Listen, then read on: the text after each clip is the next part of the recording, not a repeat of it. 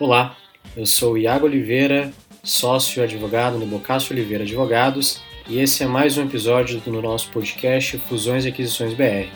Um podcast leve e descontraído para tratar sobre os principais temas relacionados às operações de fusões e aquisições M&A no nosso país. Olá a todos os ouvintes aqui do podcast do Fusões e Aquisições BR. A gente tem a honra e a felicidade de estar gravando o 16º episódio aqui do podcast com um convidado especial novamente aí para nos trazer um pouco sobre a sua experiência e seu conhecimento na área é, de investimento, de M&A e tudo mais. A gente está hoje com o Álvaro Sigaki, que atualmente é o Head de M&A da PicPay, né, uma empresa extremamente conhecida no nosso mercado e que tem um histórico de atuação aí também já relevante, já passou pela Porto Seguro também como Head de M&A e Venture Capital, né? E o Álvaro vai nos contar um pouco hoje sobre sua trajetória até aqui é, e também nos falar um pouco sobre o CVC, né, o Corporate Venture Capital, que é algo que vem crescendo bastante no contexto das empresas, enfim, no nosso mercado brasileiro. Mas Álvaro, de novo, muito obrigado por ter topado fazer esse episódio com a gente, conversar um pouco é, sobre esses tópicos e dar a oportunidade dos nossos ouvintes também conhecer um pouco da tua história e, enfim, da, da tua trajetória, né? Eu queria deixar esse espaço inicial para que você é, falasse um pouco como que foi a tua trajetória, né? Atualmente você está na posição de Head de M&A do PicPay, da PicPay, né? E, mas como que foi para chegar até aqui? A gente sempre gosta de iniciar com essa, essa pergunta. Legal. Bom, Iago, Renan, obrigado de novo aqui pelo convite, em estar compartilhando um pouco da minha experiência aqui no podcast. Parabéns pela, pela iniciativa, acho muito bacana e você está tra trazendo um pouco aí desse mundo de M&A, investimentos, venture capital aí para mais pessoas, né?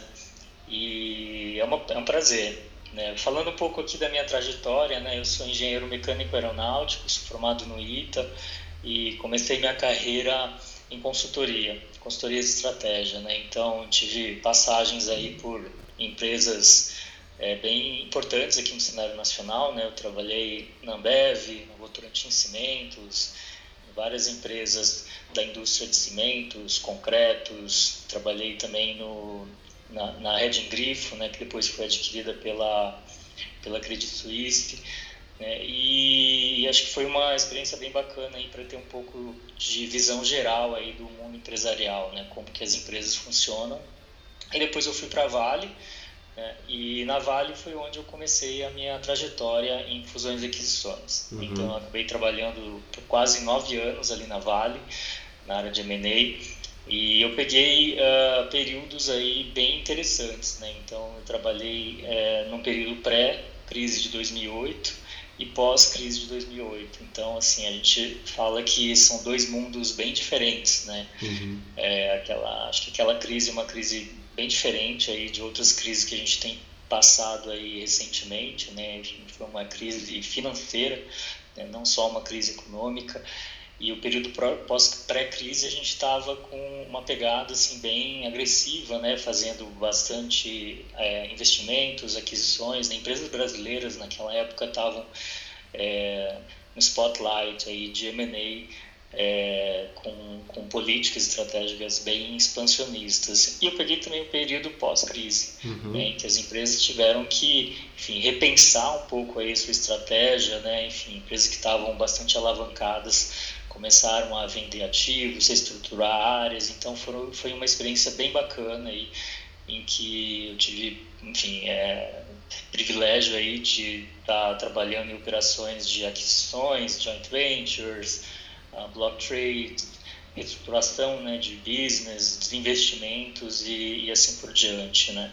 Foi uma experiência bem bacana, né, foram anos aí de transações de M&A cross-border, né? ou seja, transações de M&A que envolvem ativos aí de países diferentes, com parceiros diferentes. E aí, uh, depois, no final de 2014, eu decidi fazer um sabático. Acho que naquela época não era algo tão, tão comum. Eu acho que hoje ainda também não é tão uhum. comum aqui no Brasil, mas acho que cada vez mais as pessoas estão é, valorizando e vendo enfim, valor nesse tipo de iniciativa. Então eu decidi tirar um sabático e fazer coisas que eu sempre é, gostei muito de fazer. Então uma das coisas é viajar, eu sempre gostei muito de viajar. né, visitar outros países, conhecer outras culturas. E quando eu estava na faculdade, eu tive uma experiência com trabalho voluntário. Uhum. Eu era professor de cursinho né, para pessoas com poucas é, disponibilidades financeiras. Uhum. E eu decidi nesse sabático é, juntar essas duas coisas, né, fazer um trabalho voluntário e, e, viajar. Então eu passei a maior parte do meu período sabático viajando pelo mundo, fazendo trabalho voluntário. Então acho que foi uma experiência muito muito interessante assim de estar em contato com diferentes culturas, diferentes pessoas, né, com backgrounds bastante diferentes dos nossos, né. Querendo ou não a gente acaba vivendo numa bolha né, com pessoas, Totalmente. digamos assim, muito parecidas, né, pessoas com formações muito parecidas, com experiências profissionais e até pessoais e muito parecidas. Então acho que foi uma experiência bem bacana e apesar de não estar ligada diretamente, né, ao nosso dia a dia aqui, né, de de, de, de balanços e PNLs e contratos e tal, acho que foi é, algo muito rico aí para minha para minha uhum. trajetória. E foi um período bem longo até, assim, foi um sabático de três anos, né? Quando ah, eu falo, as pessoas não, não acreditam. A gente imagina um ano assim, né? Foram, três. Exato. Então eu pensei assim, eu acho que não, não vou conseguir fazer isso tão logo. E se é. vou conseguir fazer isso é, tão cedo, então eu aproveitei bastante, viajei bastante, enfim, passei, visitei amigos que estavam morando fora aqui do Brasil também, foi uma experiência muito bacana. Aí quando eu voltei do meu sabático, eu fui para Porto Seguro, né, eu trabalhei numa área de estratégia ali na Porto Seguro, desenvolvendo projetos de estratégia ali dentro.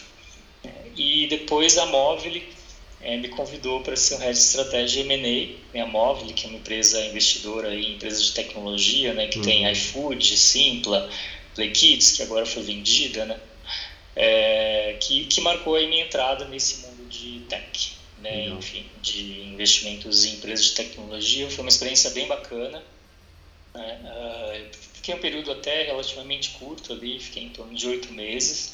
E depois a Porto Seguro, né, onde eu tinha trabalhado antes na área de estratégia, eles decidiram criar uma área de M&A e me convidaram para criar essa área de M&A. Né? Então eu achei que o desafio ia ser bem bem bacana, assim, eu sou o tipo de pessoa que gosta de construir coisas, né, criar coisas é, do zero, então me pareceu assim bem bem bacana. Então eu fui para Porto Seguro, é, eu fiquei dois anos e meio ali na Porto Seguro, então eu criei essa área de M&A, estruturei um time, e a gente fez algumas operações aí bem bem interessantes aí em torno, é, ao longo desses dois anos e meio, né? A gente comprou 50% da Connect Car, uhum. é, fizemos a aquisição de uma carteira de seguros da Traveler Seguros, uma empresa americana. A gente vendeu um business para Johnson Controls, é, vendemos uma empresa de plano de saúde para animais em troca de uma participação minoritária na Petlove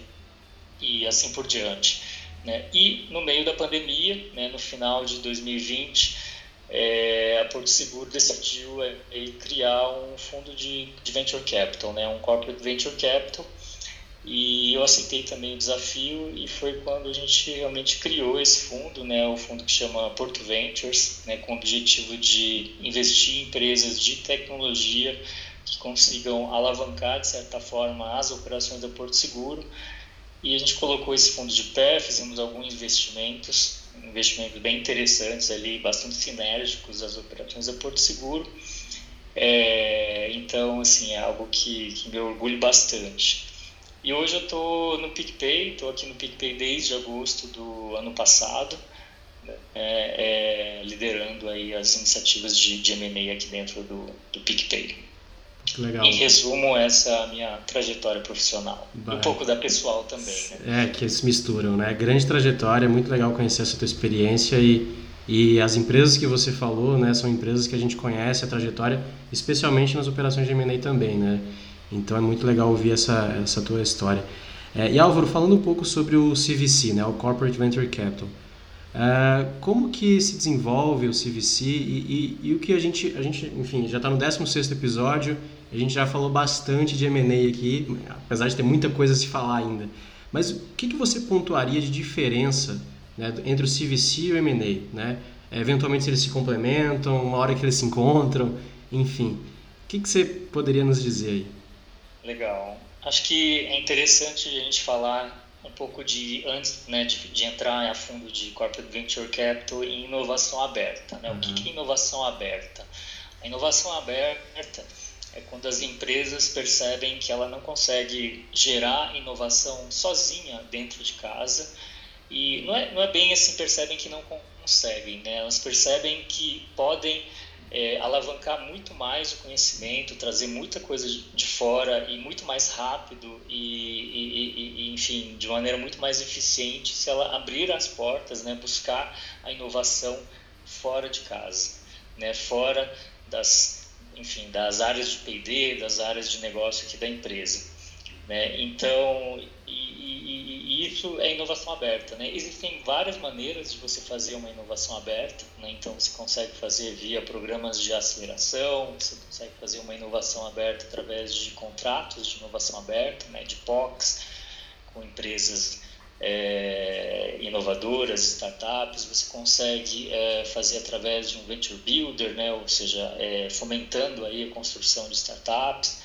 E o Corporate Venture Capital é uma forma né, um instrumento, é uma ferramenta de, de inovação aberta, né? ou seja, é uma forma de você conectar um corporate, né, uma empresa, ao ecossistema de inovação, ao ecossistema de startups. Né? E, de, e de que forma que isso acontece? Né? Então, quando a gente fala de, de venture capital, né, o venture capital é o capital de risco. Né? Então, a gente está falando não de empresas já estão estabelecidas, empresas aí é, sólidas. Não, a gente está falando de empresas, startups, empresas em estágios mais iniciais que estão desenvolvendo exatamente coisas inovadoras que não são, enfim, que, que, que, que hoje assim não não não não não estão assim consolidadas no, no mercado.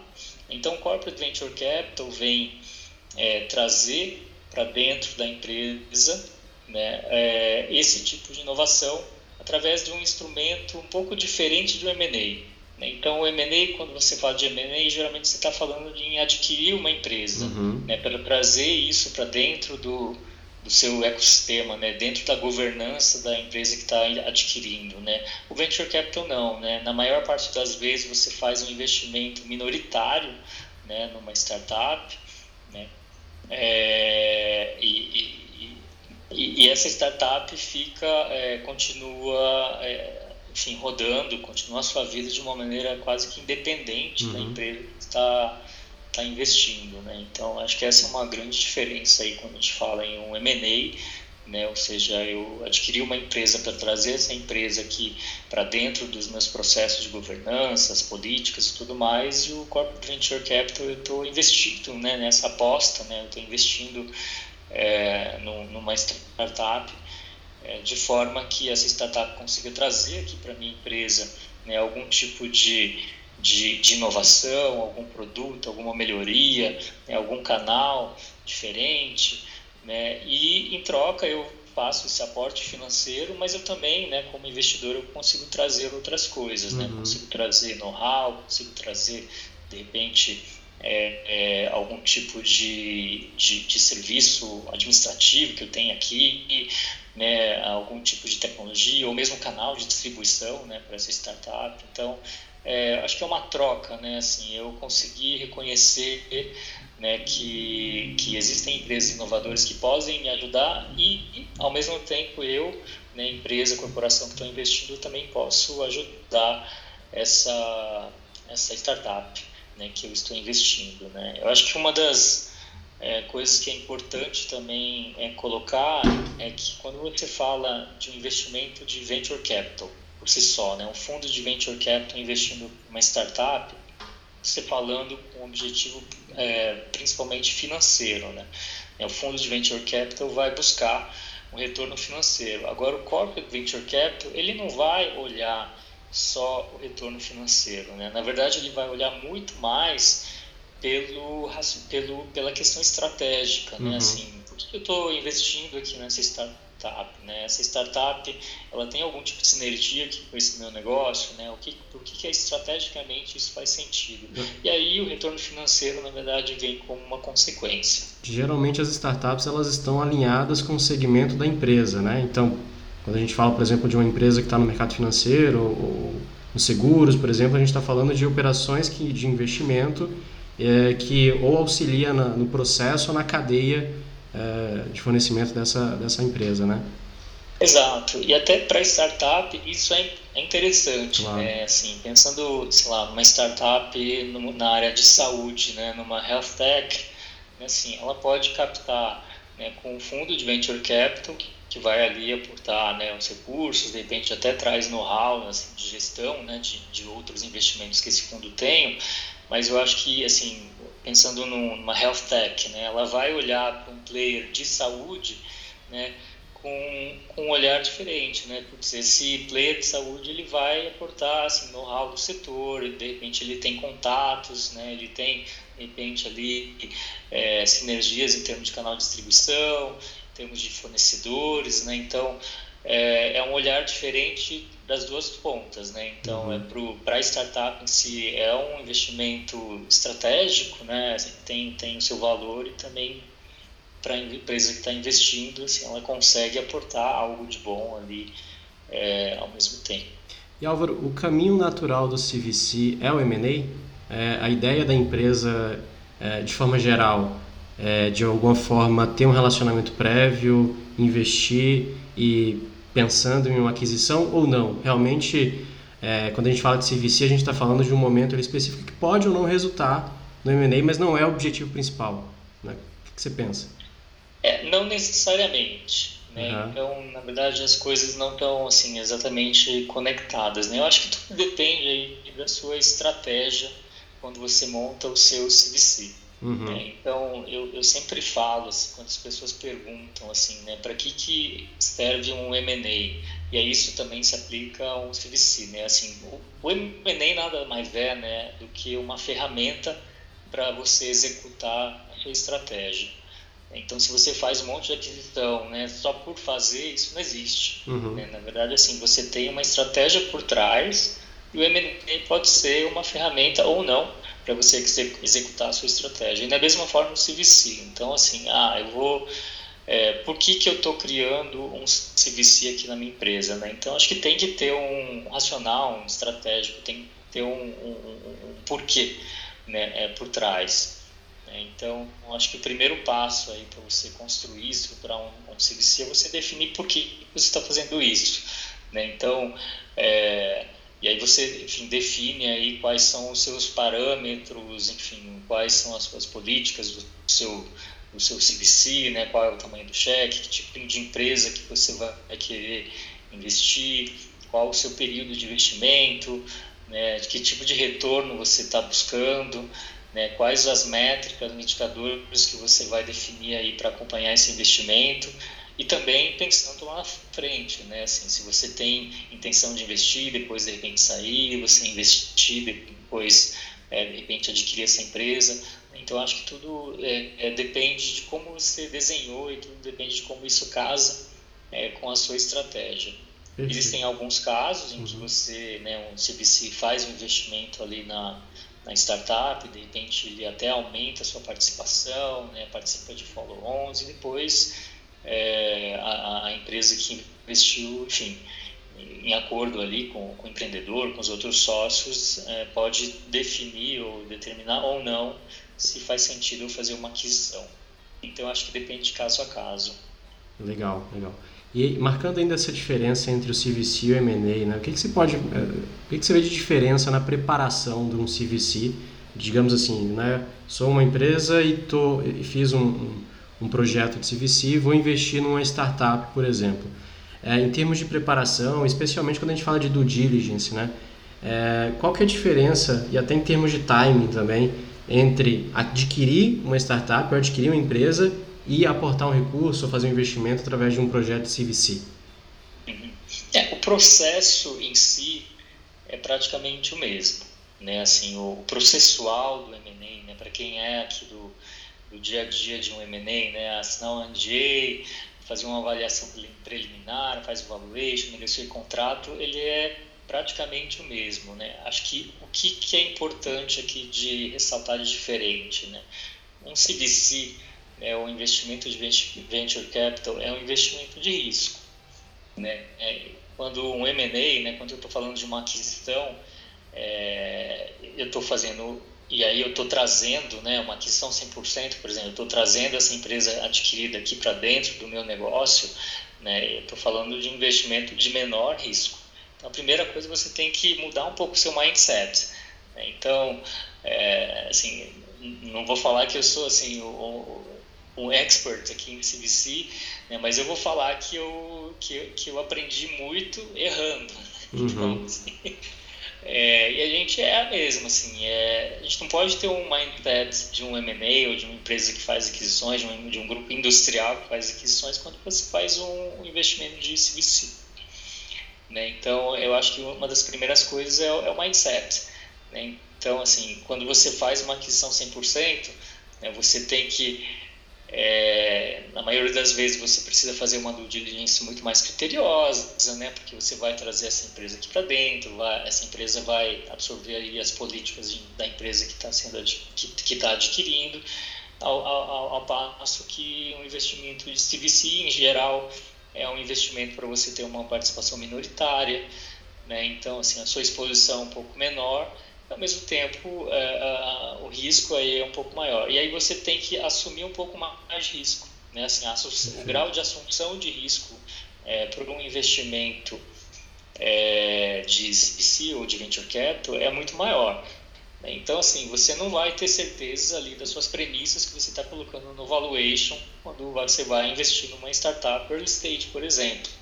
Né? Então, você não vai fazer aquele, aquela due diligence que você contrata de, de repente uma Big Four para olhar ali todas as contas da empresa, né? pedir todos os papéis e tal. Não, né? até porque, é, assim, para uma empresa desse tipo, uma startup, né? Enfim, em dois meses a coisa pode mudar assim, significativamente. Né? E aí, é, a pergunta que você tem que se fazer é a seguinte, né? Será que vale a pena? Né? Qual que é o é, é, o custo que você tem, né, assim, de, de, de fazer uma due diligence muito criteriosa, né, de três, quatro é, meses, né, versus você fazer um deal rápido aqui, olhando aquilo que é muito mais importante, os principais drivers no negócio, levantando os principais riscos, né.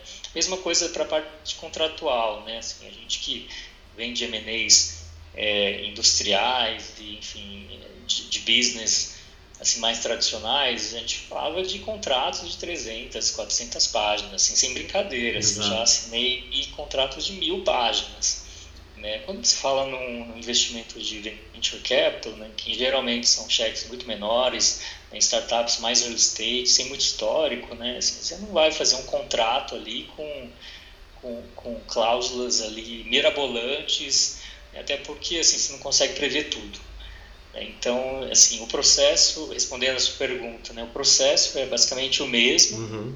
mas a assunção de risco é, um, é diferente e o olhar que você tem que ter né, quando avalia o investimento, né, quando negocia e as cláusulas do contrato são, são diferentes. Perfeito. Acho que é, é, é um equilíbrio da exposição de risco, né? porque ao mesmo tempo que a gente está falando de um investimento que é mais arriscado, a empresa, pela estrutura dela em relação ao investimento, ela não está posicionada de forma mais arriscada.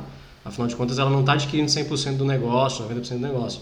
Então, né, a tendência, se a, se, a, se a empresa não ter o sucesso é, vislumbrado ali, enfim, é um investimento minoritário que acaba afetando, mas não tanto como se fosse o M&A. Né? Então, logicamente, isso também vai ser um, um fator de equilíbrio na hora da empresa avaliar o quão profundo tem que ser uma due diligence, o quão profundo tem que ser um, uma né, disposição de cláusulas contratuais e tudo mais.